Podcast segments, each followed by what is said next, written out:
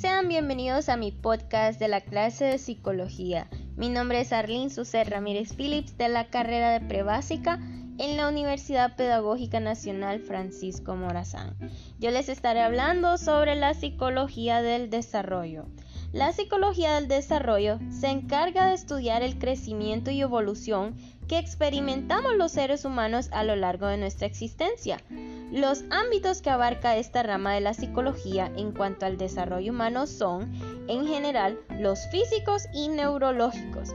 La psicología del desarrollo abarca el estudio de los seres humanos desde el momento en el que fueron concebidos hasta su deceso se observa el crecimiento y evolución de las personas en, por ejemplo, su etapa de concepción y primera infancia, remarcándose que, que se produzca en un ambiente saludable en todos los aspectos.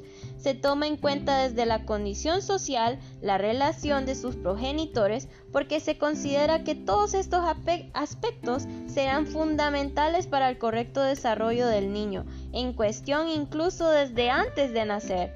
Hace no muchos años, esta rama de la psicología solamente estudiaba el desarrollo del ser humano hasta su etapa adolescente, porque se consideraba que luego de esta etapa ya no se producirían cambios fundamentales en el individuo, qué cosas, ¿verdad?